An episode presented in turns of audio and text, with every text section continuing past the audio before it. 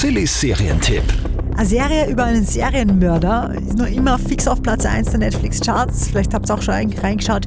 Die Serie rund um Jeffrey Dahmer.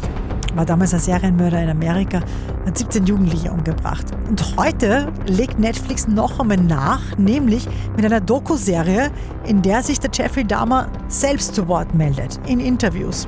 Die Serie heißt Jeffrey Dahmer, Selbstporträt eines Serienmörders. Ich war eine junge Anwältin. Jeffrey Dahmer, das war mein erster Fall. Es gibt nichts, das einen auf so ein Massaker vorbereiten kann. Ich fühlte mich wie in das Schweigen der Lämmer.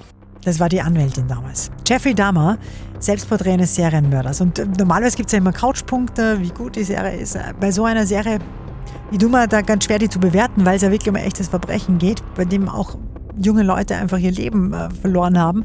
Drum belassen wir es einfach dabei. Ab heute online auf Netflix. Jeffrey Dahmer, Selbstporträt eines Serienmörders. Sillys Serientipp.